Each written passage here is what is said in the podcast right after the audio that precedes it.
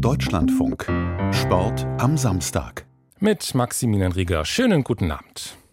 Mindestens 244 ukrainische Athleten und Trainer sind durch den Überfall von Russland auf die Ukraine getötet worden. Das sagt der ukrainische Sportminister Vadim Gutzeit. Ich habe mit ihm über die Folgen des Krieges für den Sport gesprochen und was er vom Verhalten von IOC-Präsident Thomas Bach hält. Das Interview hören Sie gleich. Außerdem geht es in dieser Sendung um den möglichen Dopingfall von HSV-Fußballer Mario Vuskovic, der sich auch zu einer Belastungsprobe für den Anti-Doping-Kampf insgesamt entwickeln könnte. Und am Ende der Sendung hören Sie, warum der TTC Neu-Ulm, der mit großen Versprechungen in die Tischtennis-Bundesliga gestartet ist, die Bundesliga jetzt verlassen wird. Wir starten aber mit der nordischen Ski-WM, denn es war ein ziemlich erfolgreicher Tag für die deutschen Athletinnen und Athleten. Die Skispringerinnen holen Gold im Team. Jetzt schalten wir nach Planica, denn dort läuft gerade das Springen der Männer von der Normalschanze, also von der kleineren Schanze. AD-Reporter Edgar Endres verfolgt das für uns.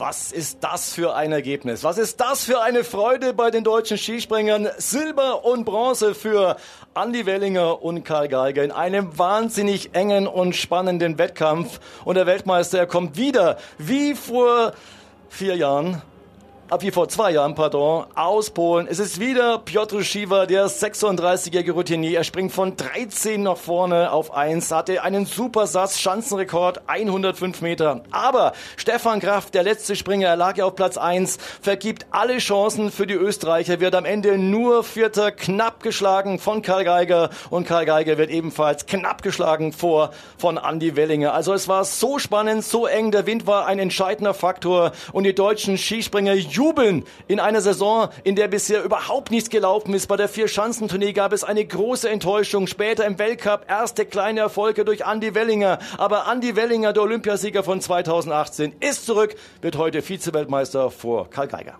Also ein sehr gutes Ergebnis für die deutschen Springer und Sie haben es gesagt, damit war nach dieser Saison nicht unbedingt zu rechnen. Eher damit zu rechnen war, dass die Skispringerinnen im Team auch erfolgreich sind. Katharina Althaus hat da die zweite Medaille geholt. Bleiben Sie dran, Herr Endres. Wir hören einmal kurz rein, was die Siegerin nach ihrem letzten Sprung gesagt hat.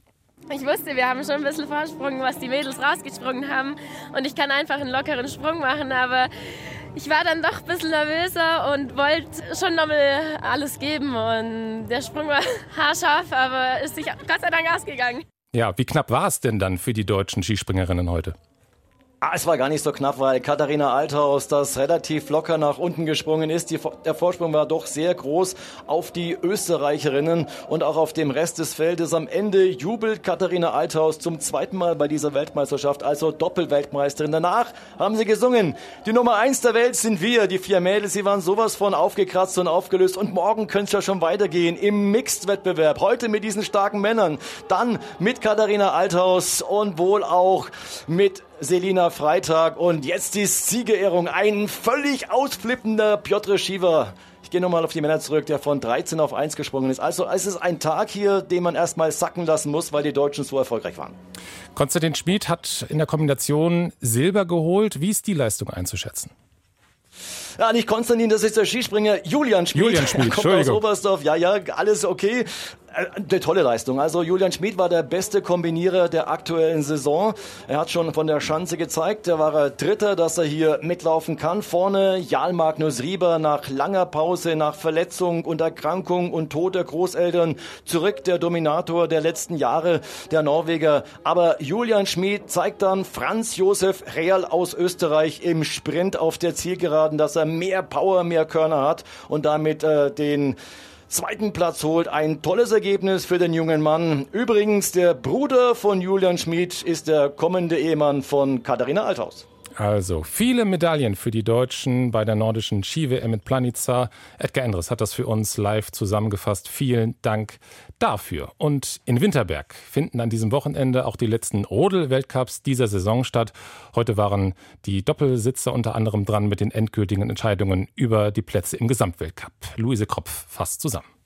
Im Doppelsitzer der Herren mussten Tobias Alt und Tobias Wendel ihren Vorsprung in der Gesamtwertung verteidigen. Und das deutsche Duo ist absolut cool geblieben, leistete sich keinen dicken Patzer und konnte den insgesamt fünften Gesamtsieg laut und strahlend feiern.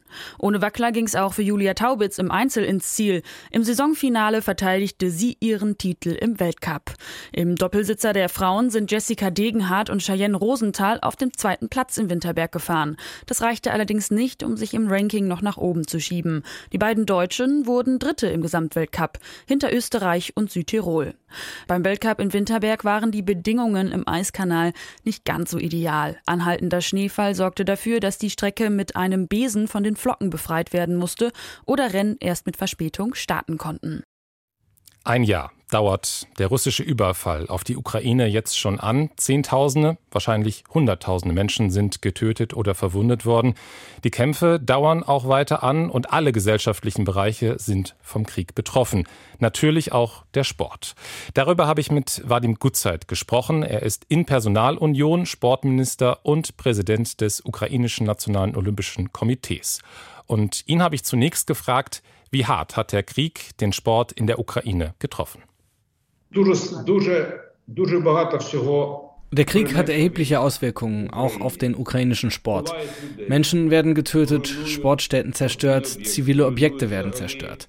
Unser Staatsgebiet wird besetzt. Mehr als 3000 unserer Sportler kämpfen in der Armee, um unser Land zu verteidigen. Mindestens 244 Athleten und Trainer sind während des Kriegs gestorben. 35 Athleten sind in Gefangenschaft. 344 Sportstätten in der gesamten Ukraine wurden teilweise oder komplett zerstört. So, also es gibt ukrainische Athleten, die zu internationalen Sportwettbewerben fahren und es gibt welche, die an der Front kämpfen. Wer entscheidet darüber, wer was macht? Die Teilnahme an Wettbewerben könnte ja sogar wichtiger sein, damit die Ukraine auf dem internationalen Radar bleibt. Von den ersten Kriegstagen an war es für uns wichtig, dass ukrainische Athleten an internationalen Sportwettbewerben teilnehmen konnten, weil sie auch auf diesem Weg unser Land verteidigen können.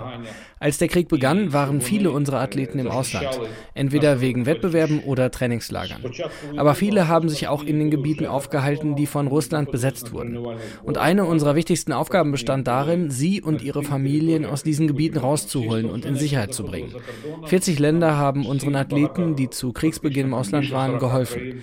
Sie haben sie kostenlos versorgt und ihnen die Möglichkeit gegeben, unter modernen Bedingungen zu trainieren. So konnten sie an Wettbewerben teilnehmen.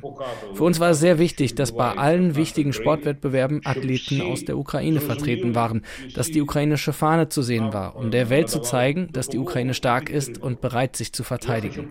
Bei dieser Gelegenheit würde ich gerne allen europäischen Ländern und den USA, auch den Sportverbänden, danken für ihre Hilfe und Unterstützung für unsere Athleten, durch die sie an den Wettbewerben teilnehmen und ihre Trainingslager in diesen Ländern ausrichten konnten.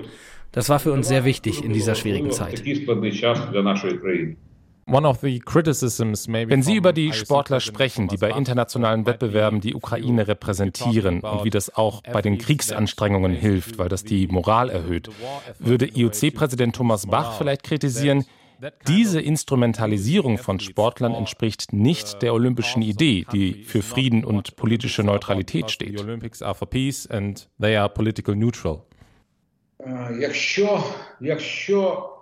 Wenn es keinen Krieg gäbe, wenn Frieden herrschen würde, wenn unser Land nicht teilweise besetzt wäre, dann würde ich sagen, ja, der Sport eint die Menschen. Sport bedeutet Frieden.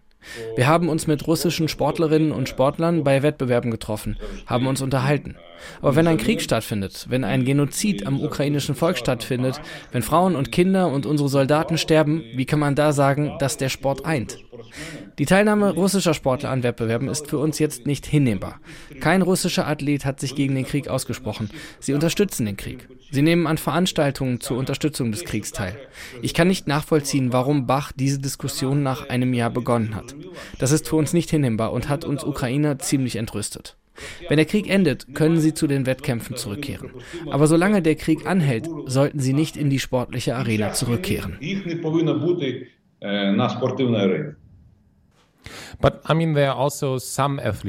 Also aber es gibt ja auch einige Athleten, nicht viele, aber zum Beispiel aus Belarus, die ins Gefängnis gekommen sind, weil sie sich gegen den belarussischen Staatschef Viktor Lukaschenko gewandt haben. Gibt es irgendwelche Umstände, unter denen Sie und die Ukrainer damit einverstanden wären, dass einige Sportler mit russischem oder belarussischem Pass teilnehmen dürfen, zum Beispiel an den Olympischen Spielen in Paris?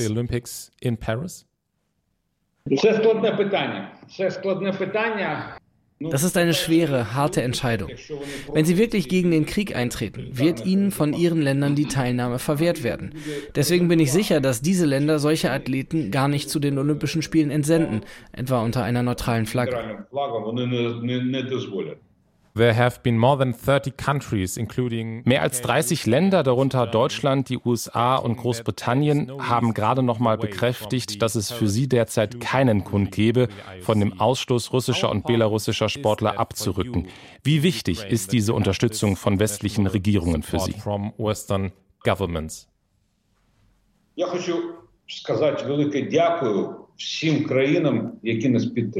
ich würde mich sehr gerne bei diesen 30 Ländern bedanken für ihre Unterstützung und ihr Verständnis für die ukrainische Position, dass keine russischen oder belarussischen Athleten an internationalen Wettbewerben teilnehmen sollen, auch nicht an den Olympischen Spielen. Diese Hilfe und Unterstützung ist sehr wichtig für uns. Wir wünschen, dass das IOC das sieht und alles tun wird, dass sich seine Position nicht verändert. Прагнемо, щоб МОК це побачив і все зробив, щоб не змінювалася його позиція. But you only in quotations have the political support from Aber sie haben nur in Anführungszeichen die politische Unterstützung aus westlichen Staaten. Viele Sportverbände und einige nationale olympische Komitees scheinen aber mit der Art und Weise einverstanden zu sein, wie das IOC das Thema jetzt angeht. Und am Ende sind es die Sportverbände, die die Entscheidungen treffen müssen. Wie gehen Sie mit diesen unterschiedlichen Haltungen um?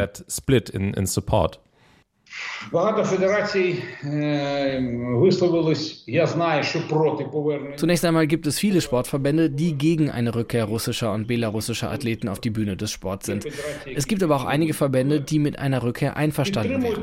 Letztere verstehen nicht, was in der Ukraine passiert. Dass viele Menschen hier getötet werden, sterben, dass ein Genozid an ihnen verübt wird. Wenn sie das mit ihren eigenen Augen sehen würden, würden sie ihre Position ändern. Und es ist mein Wunsch und ich bitte alle internationalen Sportverbände, Verbände, uns zu unterstützen und es nicht zuzulassen, dass russische und belarussische Athleten wieder an Wettkämpfen teilnehmen dürfen, egal unter welcher Flagge. Ich will mich noch einmal bei den Sportverbänden bedanken, die uns unterstützen. Und ich bitte sie darum, ihre Anstrengungen aufrechtzuerhalten, sodass russische und belarussische Sportler bis zum Ende des Krieges von internationalen Wettkämpfen ausgeschlossen bleiben. Щоб росіян і білорусів до кінця війни не було. What will happen if you don't get the support? Was würde passieren, falls Sie die Unterstützung der Sportverbände und vom IOC nicht bekommen und die Mehrheit von russischen und belarussischen Athleten wieder zu internationalen Wettkämpfen zugelassen wird? Competitions. Для нас, для, для нас перше wir glauben, dass das nicht passieren wird. Aber falls es doch passiert, würde ich mich als Präsident des Nationalen Olympischen Komitees für einen Boykott aussprechen. Der Wert unseres Lebens und der Wert derer, die unser Land verteidigen und für unsere Unabhängigkeit ihr Leben verlieren, ist größer als eine Teilnahme an den Olympischen Spielen. Ich verstehe, dass eine Teilnahme an den Olympischen Spielen der größte Wunsch eines jeden Athleten ist. Danach strebt er sein ganzes Leben. Deswegen werden wir eine außerordentliche Mitgliederversammlung des Nationalen Olympischen Komitees einberufen, mit allen Präsidenten der Verbände und mit wichtigen Athleten. Und dort werden wir eine gemeinsame Entscheidung treffen. Ob wir die Olympischen Spiele boykottieren oder teilnehmen, das wird eine gemeinsame Entscheidung sein. Я не можу як президент приймати особисте рішення. Це велике політичне рішення, яке потрібно приймати з нашою родиною Олімпійською sagt Vadim Gutzeit, der ukrainische Sportminister und Präsident des ukrainischen Nationalen Olympischen Komitees im Deutschlandfunk. Die Ukraine bemüht sich also, in der internationalen Sportpolitik weiter Allianzen zu schmieden und zu festigen, etwas, was Russland seit vielen Jahren schon getan hat. Seit dem Überfall sind ja aber die meisten russischen Sportlerinnen und Sportler ausgeschlossen. Funktionäre aus Russland sind aber oft noch im Amt. Raphael Speth mit einem Überblick darüber, wie groß der Einfluss von Russland noch ist. Es ist eine bizarre Situation. Ende Januar in Melbourne bei den Australian Open. Der Russe Andrei Rublev spielt unter neutraler Flagge sein Zweitrundenmatch gegen den Finnen Emil Russovuori, unterbricht aber sein Aufschlagspiel.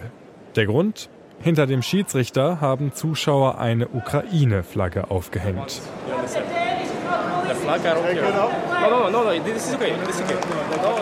Rublev ist sichtlich irritiert, aber nicht über die Flagge.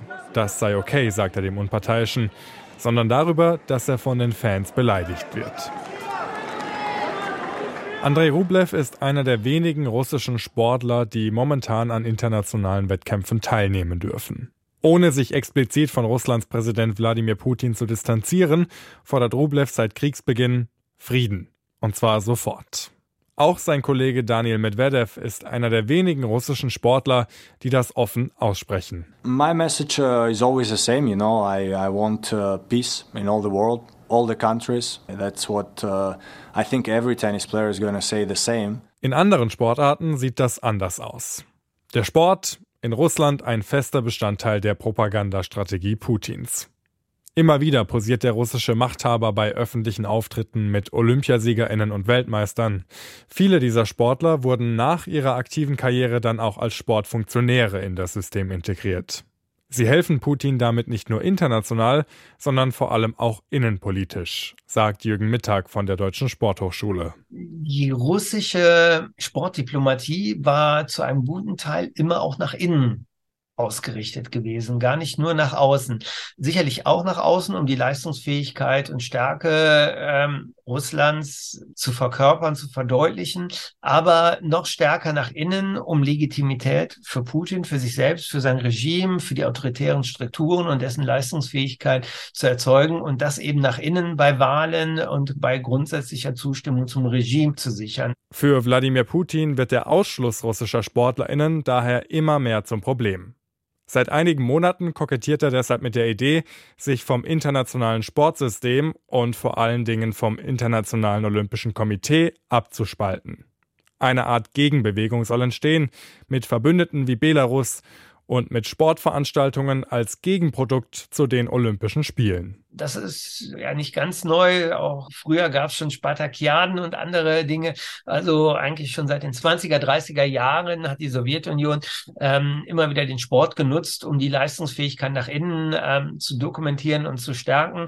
Das hat auch ganz gut funktioniert angesichts der Größe Russlands oder der Sowjetunion seinerzeit und angesichts der benachbarten Länder und Freunde, die gleichwohl mittlerweile ja deutlich geschmolzen ist. Und alleine mit Belarus äh, wird man nicht ganz große Dinge in die Wege leiten können. Aber noch immer ist das Land groß genug, um entsprechende Dinge in die Wege zu leiten. Denn trotz aller Ausschlüsse, der Einfluss Russlands im Weltsport ist weiterhin groß. Das große Problem ist ja auch, dass die Russen halt finanziell halt ein sehr großes Budget halt übernehmen, sagt der ehemalige Fechter Mark Perelmann im Deutschlandfunk Sportgespräch. Wenn natürlich sich Sponsoren finden würden aus demokratischen Ländern, die halt äh, diesen Fehlbetrag natürlich problemlos ersetzen würden, da könnten man natürlich auch andere Gesetze machen. Aber da das Problem halt ist, dass leider halt das Geld aus solchen Staaten kommen halt, dass dann solche Themen entstehen, wo eigentlich man normalerweise schon anders handhaben würde. Die Macht ist sicherlich zurückgegangen, aber sie ist nicht vollständig erodiert. Ergänzt Sportwissenschaftler Jürgen Mittag wenn man sieht, dass eben die Verurteilung Russlands nie im Sport ganz einhellig gewesen ist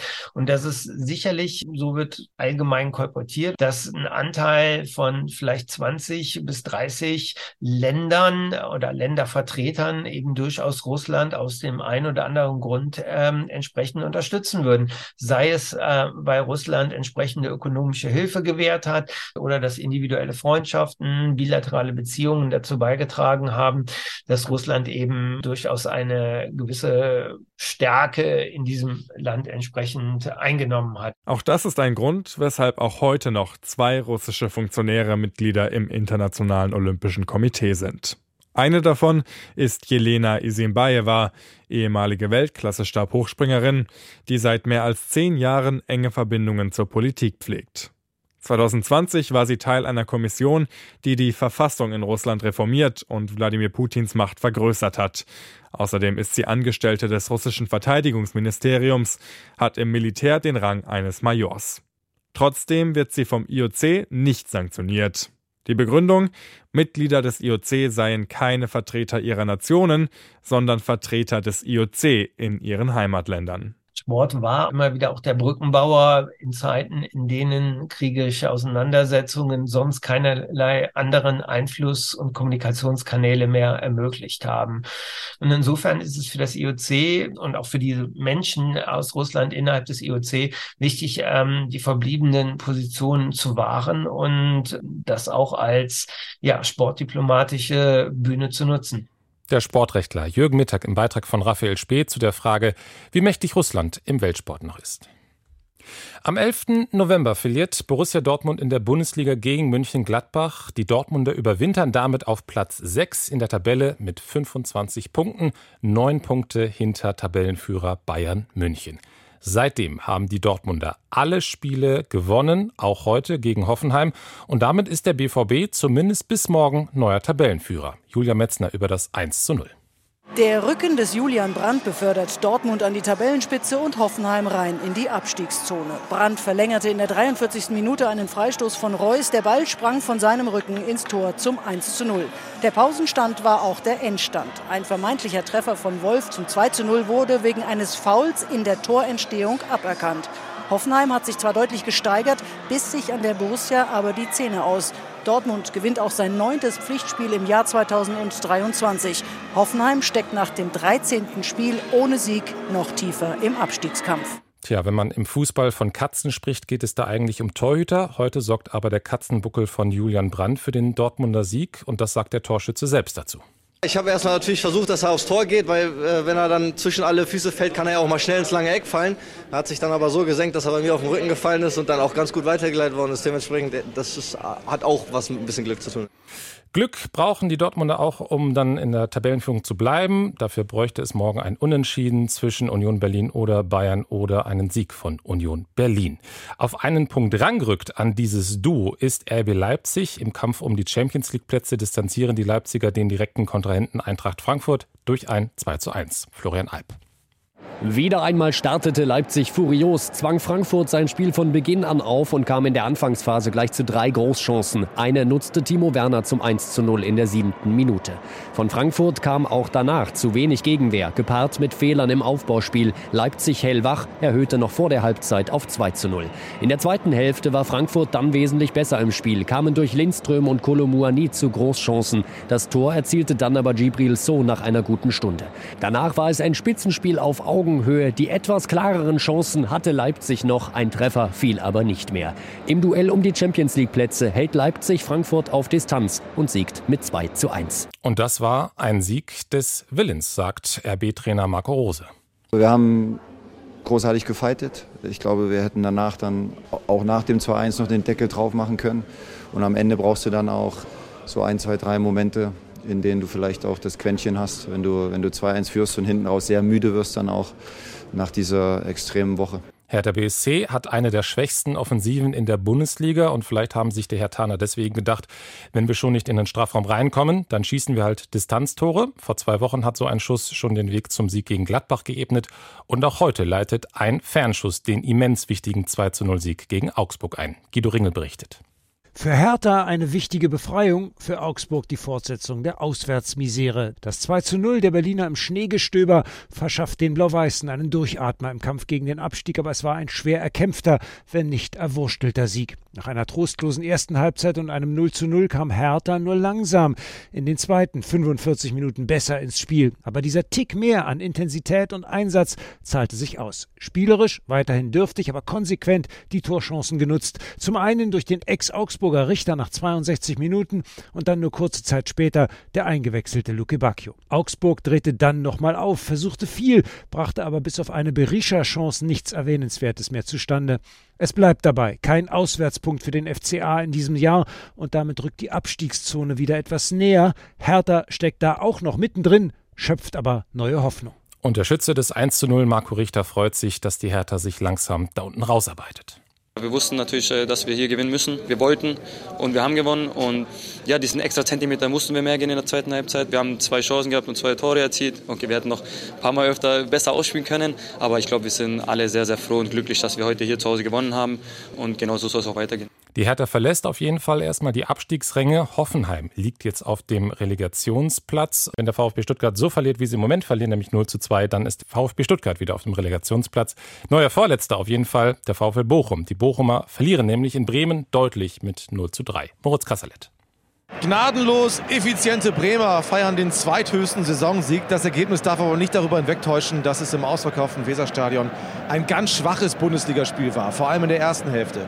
Werders Niklas Füllkrug nutzte nach einer knappen halben Stunde die erste Chance zum ersten Tor und Niklas Schmidt kurz vor der Pause die zweite zum zweiten Treffer. Bochum war das ganze Spiel über im Angriff extrem harmlos und Werder blieb auch nach dem Seitenwechsel konsequent vor dem Tor. Marvin Duck schoss per Freistoß das 3 zu 0. Für Werder ein ganz wichtiger Erfolg.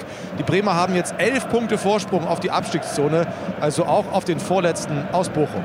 6 zu 0 und 5 zu 0. Mit diesen Ergebnissen ist Wolfsburg in dieses Jahr gestartet. Danach haben die Wölfe aber nur gegen Schalke einen Punkt geholt. Mit einem 2 zu 0 in Köln meldet man sich jetzt aber zurück im Wettbewerb um die internationalen Plätze. Köln muss den Blick eher nach unten richten. Armin Lehmann. Sie waren wohl noch vom Karneval geschwächt, die Kölner. Auf jeden Fall war es das schlechteste Heimspiel des FC seit längerer Zeit. 0 zu 2 gegen Wolfsburg verloren. Wolfsburg machte das defensiv großartig, verteidigte wunderbar, ließ überhaupt nur zwei Tormöglichkeiten im ganzen Spiel zu und erzielte zwei Treffer. Einen ganz frühen durch Yannick Gerhardt, den Ex-Kölner in der vierten Minute und dann in der 68. berechtigter Foul-Elfmeter Maxi Arnold verwandelt ganz sicher zum 2 zu 0. Für die Wolfsburger Köln hatte noch zwei Chancen durch Tigges und Selke aber am Ende siegt Wolfsburg. In der zweiten Liga kommt es heute Abend zum Topspiel. Tabellenführer Darmstadt trifft auf den direkten Verfolger, den Hamburger Sportverein. Der HSV muss dabei weiter auf Verteidiger Mario Vuskovic verzichten. Der ist im September positiv auf EPO getestet worden, ein Dopingmittel, das die Zahl der roten Blutkörperchen erhöht und damit auch die Leistungsfähigkeit. Vuskovic droht eine lange Strafe. Aber vor dem DFB-Sportgericht tobt jetzt ein Gutachterstreit. Und das könnte dafür sorgen, dass die gesamte EPO-Analytik, also ein wichtiger Bestandteil des Anti-Doping-Kampfes, in Frage gestellt wird. Zu diesem Schluss kommt Thomas Kistner von der Süddeutschen Zeitung nach seinen Recherchen. Mit ihm habe ich vor der Sendung gesprochen und er hat mir zunächst erklärt, wie der EPO-Nachweis im Moment funktioniert. Ja, dieses Verfahren, das die WADA als EPO-Testmethode vorgibt, nennt sich SAR-Page. Dabei wird vereinfacht gesagt etwas Probenorin des Athleten auf eine Bahn mit einem Testgel aufgetragen, gerät dabei etwas zu viel Probensubstanz auf den Teststreifen, dann kann sich dieser Streifen ausdehnen. Und äh, das ist ein Problem, das haben Laborexperten immer wieder auch angemahnt. Und diese Ausdehnung, die sieht dann aus wie ein Schatten, wie leichte Verschmierung. Und das kann im Labor offenkundig so interpretiert werden, dass auf dem Teststreifen körpereigenes und synthetisches EPO vorhanden ist. Und das eben leider auch dann, wenn die Urinprobe tatsächlich kein künstliches EPO enthält. Das heißt, der Nachweis in diesem Fall wird durch ein Bild sozusagen gemacht. Also es ist nicht so, dass man in einen Massenspektrometer zum Beispiel eine Substanz reingibt und man dann einen Balken sieht, der sozusagen ausschlägt. Es sind Laborbilder, gescreente Bilder, die interpretiert werden müssen. Und das hat natürlich immer das Problem, dass man es nicht ganz, ganz genau festhalten kann. Daneben könnten also auch genetische Varianten von körpereigenem EPO oder natürlich erhöhte EPO-Werte die SAR-Page-Methode verfälschen. Gerade junge Athleten haben mehr körpereigenes EPO als ältere. Und neben alledem stellt sich die Frage natürlich, warum diese SAR-Page-Methode überhaupt angewendet wird wenn es doch eine andere Analyseform gibt, die von der internationalen Fachwelt als Goldstandard für solche Nachweisverfahren bezeichnet wird, also als die präziseste Analytik, das ist ein Verfahren zur Molekülmessung, genannt Massenspektrometrie, aber die war dabei hart auf ihrer SAR-Page-Methode. Sie verweist dabei unter anderem gerne auf Dutzende Forschungsartikel, die in der wissenschaftlichen Literatur publiziert worden sind, wobei allerdings auch hier das meiste von Fachleuten stammt, die selber Teil im Anti-Doping-System des Sports sind. Diese Problematiken, die Sie da gerade beschrieben haben, sind das dann auch genau die Mängel, die Vuskovic-Verteidiger jetzt auch im Verfahren nutzen und eben auch bemängeln? Das sind diese Dinge. Also zum einen natürlich die Frage, das ist allerdings hier noch nicht aufgetreten, warum man nicht den Goldstandard heranzieht, die Massenspektrometrie. Das wird sicherlich noch kommen. Die WADA sagt da gar nichts dazu, wenn man sie also fragt, warum sie nicht diesen äh, Standard anwendet. Ansonsten wird natürlich von den ähm, Verteidigern Vukovic im Kern äh, die Interpretation dieser beschriebenen Schatten und Nebel auf den Teststreifen angezweifelt. Auch der Verdacht der Überladung des Gels mit Probenurin wird vorgetragen, dazu zahlreiche andere Unsicherheitsfaktoren.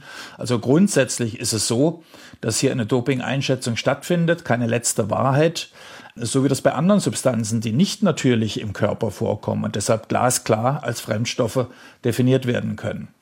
Bei der EPO-Analytik im Minimalbereich brauchen wir also, weil es um Karrieren und Existenzen geht, zumindest eine höchstwahrscheinliche Sicherheit und die ist nach Einschätzung aller vier Experten bei weitem nicht gegeben. Gibt es ähnliche Fälle, wo das auch in Frage gestellt wurde, so ein erster positiver Dopingtest? Es gibt einige und wenn man unabhängige Experten wie beispielsweise ein Professorenquartett von Norwegens führenden Universitäten in Oslo und Tromsø glauben darf, um nur zwei zu nennen, die im Fall des HSV-Spielers noch Bedeutung erhalten könnten, bei dem tschechischen Triathlet Wojtek Sommer musste vor äh, vier, fünf Jahren trotz eines zunächst positiven Dopingbefundes durch ein WADA-akkreditiertes Labor die verhängte Sperre wieder aufgehoben werden. Sommer war übrigens ebenfalls in Kreischa getestet worden. Und im Fall Sommer hatte die tschechische Dopingverhandlung dann äh, sogar ihre Verzweiflung damit argumentiert, dass man ihn doch gesperrt lassen sollte, weil das sonst das Ansehen der Wadeanalytik beschädigen äh, könne. Das ist also ein echter Skandal nebenbei. Und soeben passierte dasselbe mit dem australischen Mittelstreckenläufer und Olympiavierten Peter Bohl. Da war die A-Probe positiv auf EPO. Er wurde gesperrt und seit letzter Woche läuft er wieder, denn die B-Probe hat einen, wie es im Laborsprech heißt, atypischen Befund gegeben.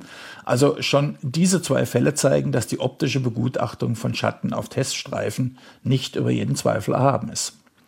Jetzt hat das DFB-Sportgericht, wo der ganze Fall Vuskovic verhandelt wird, vor wenigen Wochen beschlossen, dass der Urin von Vuskovic nochmal getestet werden sollte, also praktisch eine C-Probe und die von einem kanadischen Wissenschaftler durchgeführt werden soll.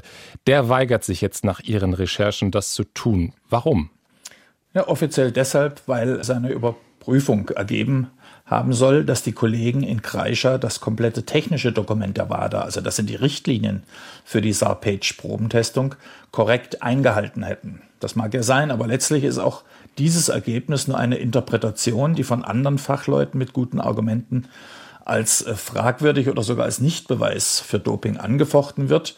Und das dürfen wir nicht vergessen, das sind renommierte und vor allem vom Sport völlig unabhängige Leute. Das Kernproblem aber ist, dass in einem so komplexen wissenschaftlichen Verfahren eine unbedingte Neutralität gegeben sein muss. Und die ist hier nicht erkennbar, denn der kanadische Gutachter, der sitzt gemeinsam mit dem Chef des Labors in Kreischa in einer achtköpfigen Arbeitsgruppe der WADA, die genau dieses technische Dokument zu entwickeln und zu überwachen hat. Und die Chefin des Gremiums ist zugleich die Zweitgutachterin im Probenfall Vuskovic gewesen. Also hier werden die Sachwalter zu Schiedsrichtern gemacht und eine solche Doppelfunktion ist juristisch wenig glaubwürdig und erhöht natürlich auch die Hürde für einen Sportler, der seine Unschuld erweisen will. Was bedeutet das jetzt für den Anti-Doping-Kampf und die Welt-Anti-Doping-Agentur WADA? Also ich will zunächst festhalten natürlich, dass die Klärung, ob Vuskovic gedopt hat oder nicht, noch völlig offen ist. Aber was dieser Fall jetzt schon zeigt und worin offenkundig auch die WADA mit ihrem Abwehrverhalten eine große Gefahr sieht, ist der Umstand, dass hier eine größtmögliche Klarheit hergestellt wird. Wir haben ein biochemisches Beweisverfahren, das im Bereich winzigster Konzentrationen nur per Augenscheinnahme entschieden werden kann. Und äh, dabei reklamieren die äh, Sportvertreter aufgrund ihrer Erfahrung die letztgültige Autorität. Das kann in so einer komplexen Gemengelage eigentlich nicht sein. Das lässt sich auch ohne Laborerfahrung festhalten und dies umso mehr, wenn es ein besseres Messverfahren gibt, das halt eben komplexer und teurer ist. Sehen wir die aktuelle Kehrtwende im Fall des australischen Läufers Peter Bohl, dann ist aus meiner Sicht ziemlich klar, dass die WADA-Analytik zu EPO in eine massive Glaubwürdigkeitskrise schlittert, wenn sich jetzt auch der Verdacht gegen Vuskovic nicht als eindeutig tragfähig erweist, dann könnte diese ganze Analytik zusammenbrechen. Es könnten dann noch viel mehr Gerichte und Sportgerichte tätig werden müssen. Und vor allem würde dies natürlich sehr teuer für den Sport werden. Ich kann mir denken, dass sich viele Athleten die gesperrt worden sind, dann ihre alten Befunde nochmal hervorkramen. Einschätzungen von Thomas Kistner von der Süddeutschen Zeitung zu den möglichen Auswirkungen der positiven EPO-Probe von HSV-Spieler Mario Vuskovic. Für den HSV geht es gleich darum, den Abstand zum Relegationsplatz auszubauen. Ein anderer Traditionsverein ist an den dritten Platz heute wieder rangerückt. Der erste FC Kaiserslautern feiert nämlich einen Heimsieg. Stefan Kersthold. Mit 3 zu 1 gewinnt das Team von Trainer Dirk Schuster gegen Kräuter Fürth und verkürzt damit wieder den Abstand auf die Aufstiegsplätze. Nach dem 1 zu 0 durch Terence Boyd für den US-Amerikaner war es der elfte Saisontreffer und der gelb-roten Karte nach einer halben Stunde gegen den Fürther Simon Asta schien für den FCK alles nach Plan zu laufen. Doch Fürths Kapitän Rigotta schaffte nach gut einer Stunde in Unterzahl den 1 zu 1 Ausgleich. Die passende Antwort hatten dann aber wieder die Roten Teufel. Vor knapp 40.000 Zuschauern Zuschauern sorgte ein Doppelschlag von Philipp Herrscher und Kevin Kraus binnen drei Minuten für den 3 zu 1 Endstand. Kaiserslautern damit einen Punkt hinter dem SC Paderborn. Die spielen 1 zu 1 in Kiel und Nürnberg gewinnt im ersten Spiel von Dieter Hecking als Interimstrainer im Abstiegsduell 1 zu 0 gegen den SV Sandhausen. Sandhausen bleibt damit am Tabellenende und droht in die dritte Liga abzusteigen. Und in dieser dritten Liga spielt im Moment der VfB Oldenburg. Der Verein hat aber ein Problem. Das Heimstadion, das Marschwegstadion, entspricht nicht den DFB-Vorgaben. Die Oldenburger dürfen nur mit einer Ausnahmegenehmigung dort spielen. Die Stadt will deswegen ein neues Stadion bauen, aber daran gibt es Kritik, über die Piet Kreuzer berichtet. Wir haben keine andere Zukunft, als ins Marschwegstadion zu gehen. Das Donnerschwer Stadion hat einfach nicht die Kapazität, um zweitligagerecht zu sein. Sagte 1991 der damalige Oldenburger Manager Rudi Assauer bei Radio Bremen. Und so hat sich die Stadt entschlossen, in Verbindung mit dem VfB das Marschweg so herzurichten, zumindest fürs nächste Jahr, dass wir dort spielen können. Es ist aber auch nur eine vorübergehende Lösung. Das heißt, Endstadion muss sein, ein Stadion um die 20, 25.000 Zuschauer und davon 7.000 bedachte Sitzplätze. Das ist gefordert, wenn man weiterhin Profifußball in Oldenburg sehen will.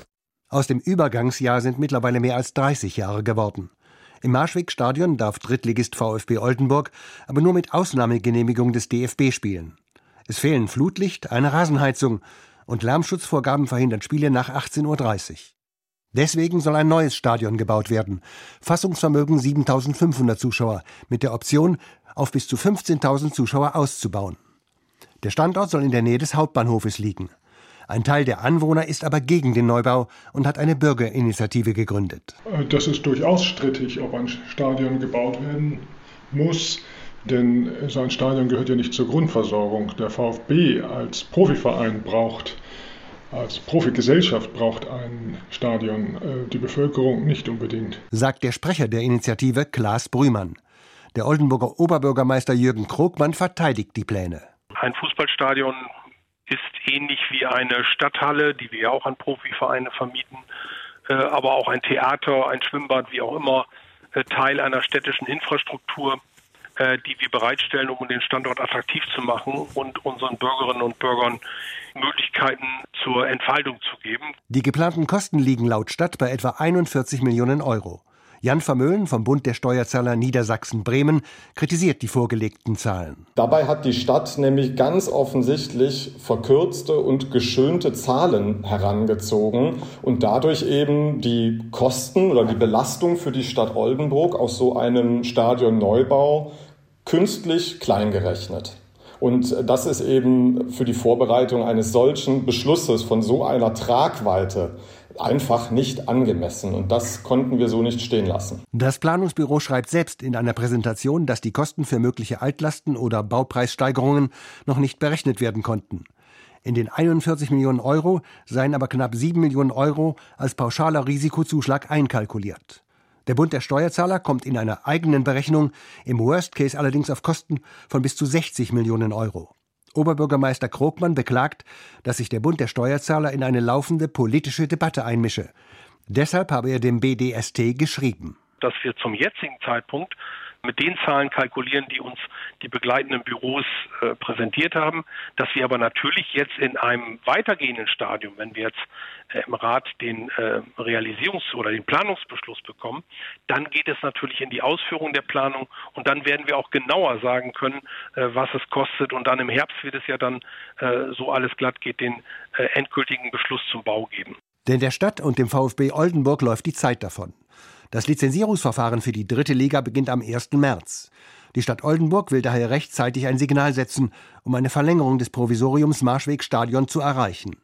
Jan Vermöhlen befürchtet, dass mit einer Entscheidung am kommenden Montag Fakten geschaffen werden sollen. Also wenn man jetzt dem DFB äh, mit dem Grundsatzbeschluss eine Ausnahmegenehmigung für das Marschwegsaison, für die, für die nächste Saison aus dem Kreuz geleiert hat, dann ruft doch im Oktober niemand mehr in Frankfurt an und sagt, sorry lieber DFB, aber wir haben uns das mit dem Stadionneubau jetzt doch nochmal anders überlegt. Das ist ja unrealistisch, das wird nicht passieren. Ein anderes Problem wird laut Steuerzahlerbund ausgeblendet. Denn seit 2014 müssen Kommunen und Städte jährliche Unterstützungen für Wirtschaftsunternehmen, dazu zählen auch Profivereine, bei der Europäischen Kommission genehmigen lassen, wenn sie die 2 Millionen Euro Grenze überschreiten. Selbst im Optimalfall müsste die Stadt nach aktuellen Berechnungen rund eine Million pro Jahr Defizit ausgleichen. Und wenn der VfB Oldenburg in die Regionalliga absteigt oder weniger Zuschauer als geplant kommen, müsste die Stadt mehr als zwei Millionen Euro jährlich an die Betreibergesellschaft zahlen.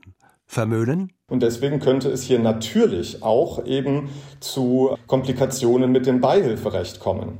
Und es gibt letztlich nur eine einzige Möglichkeit, um hier wirklich sämtliche äh, Probleme aus dem Weg zu räumen. Und das wäre eben ein offizielles Notifizierungsverfahren bei der Europäischen Kommission. OB Krogmann meint, es sei noch zu früh, um das abschließend zu beurteilen. Die beihilferechtliche Prüfung soll Teil der weiteren Ausarbeitung sein. Piet Kreuzer über die Pläne, ein neues Fußballstadion für den VfB Oldenburg zu bauen. Das war schon ein Coup vom TTC Neu-Ulm, der Tischtennis-Bundesligist, verpflichtet vor einem Jahr vier Top-Ten-Spieler der Weltrangliste, darunter auch Deutschlands Nummer 1 Dimitri Ovtcharov. Viel gespielt haben diese Top-Spieler in der Bundesliga aber nicht. Und jetzt ist das Kapitel Bundesliga für die TTC Neu-Ulm komplett beendet. Nach einem Streit mit der Liga, in dem es um Grundsatzfragen und persönliche Angriffe geht. Matthias Friebe mit den Hintergründen. Es war Punkt 15 Uhr am Donnerstag, als der TTC Neu-Ulm per Pressemitteilung seinen Rückzug aus der Tischtennis-Bundesliga ankündigte. Am Ende war es alternativlos, sagt Florian Ebner, der Mäzen und Vorsitzende des Clubs, kurz danach im Deutschlandfunk. Vorausgegangen war ein wochenlanger Streit mit der Liga. Deren Geschäftsführer Nico Stehle bedauert den Rückzug der Neu-Ulmer zwar, sagt aber im gleichen Atemzug, der Verein hat aber schon mehrfach gezeigt, dass es ihm primär gar nicht um den Wettbewerb in der Liga geht, sondern lediglich um den Pokal und die Champions League. Er respektiert durch seine vorsätzlichen Verstöße die Liga auch nicht als Institution, die ihre Regeln schützt. Auslöser des Streits: zwei Spieler des TTC Neu-Ulm, der schwedische Vizeweltmeister Truls Möregar und die Nummer 8 der Welt Lin Junju aus Taiwan, haben für ausländische Vereine gespielt, obwohl die Wechselfrist im Januar schon abgelaufen war. In anderen Ländern ist es möglich, dass Topspieler für mehrere Vereine international gleichzeitig spielen können. In Deutschland sorgen sich die Verantwortlichen aber, dass dadurch die Identifikation zur Liga eher noch sinken könnte. Deswegen hatten sich alle Clubs darauf verständigt, dass ein Bundesligaspieler nicht parallel im Ausland spielen könne, sagt der Geschäftsführer der Tischtennis-Bundesliga Nico Stehle. Der TTC Neum hat sich erst im vergangenen November bei einer Versammlung der TTBL-Vereine zusammen mit den anderen Clubvertretern einstimmig gegen eine mehrfache Spielberechtigung für TTBL-Akteure während einer laufenden Saison ausgesprochen. Darauf angesprochen kann sich Florian Ebner im Deutschlandfunk-Interview nicht mehr exakt daran erinnern, wie Vereinsvertreter abgestimmt hätten. Dass die Neu-Ulmer gegen die Regeln verstoßen haben, bestreitet Ebner aber nicht. Ihn stört die Strafe, denn die Bundesliga hat beiden Spielern nicht für die aktuelle Bundesliga-Saison die Lizenz entzogen, die für Neu-Ulm wenig relevant ist, sondern die Liga hat beide Spieler für zehn Spiele in der kommenden Saison gesperrt. Dadurch hätten beide auch nicht mehr an einem möglichen Pokalfinale teilnehmen können. TTBL-Geschäftsführer Stehle begründet das so.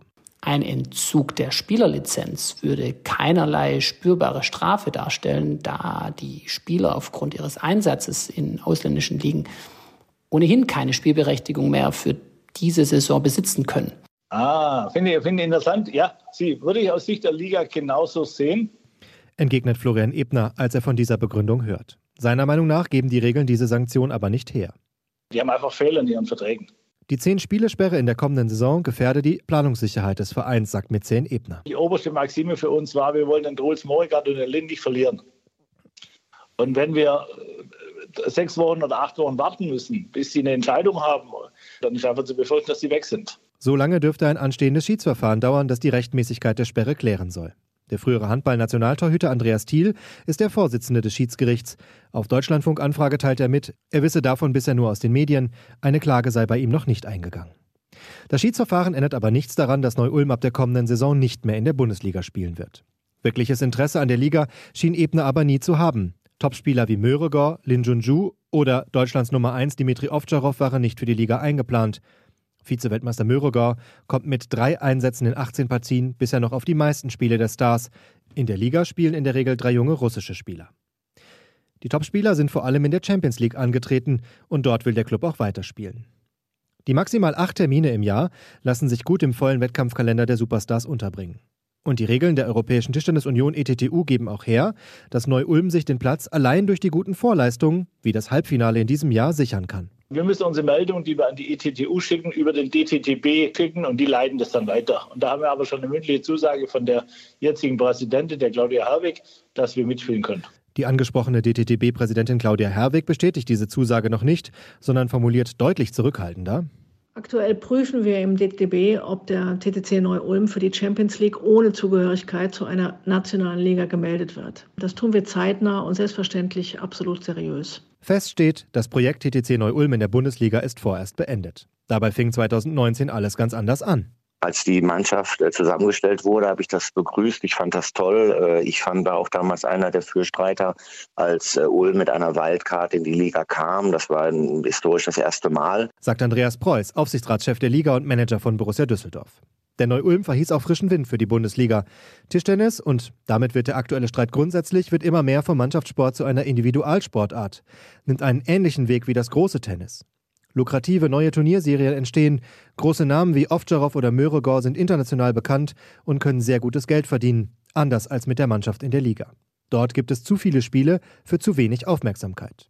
Andreas Preuß schließt nicht aus, dass wir vielleicht auch irgendwann doch Richtung Tennis-Bundesliga gehen oder neue äh, Konzepte haben und äh, dann mit allen möglichen Spielern nur noch zweimal drei Monate spielen. Das mag alles sein. Man wolle dazu beitragen, das Imageproblem des Tischtennis zu lösen. Das war das Versprechen von Mäzen Ebner in Neu-Ulm. Wir haben also drei Jahre mitgespielt, waren einfach ein netter Mitspieler im Mittelfeld und das war alles gut.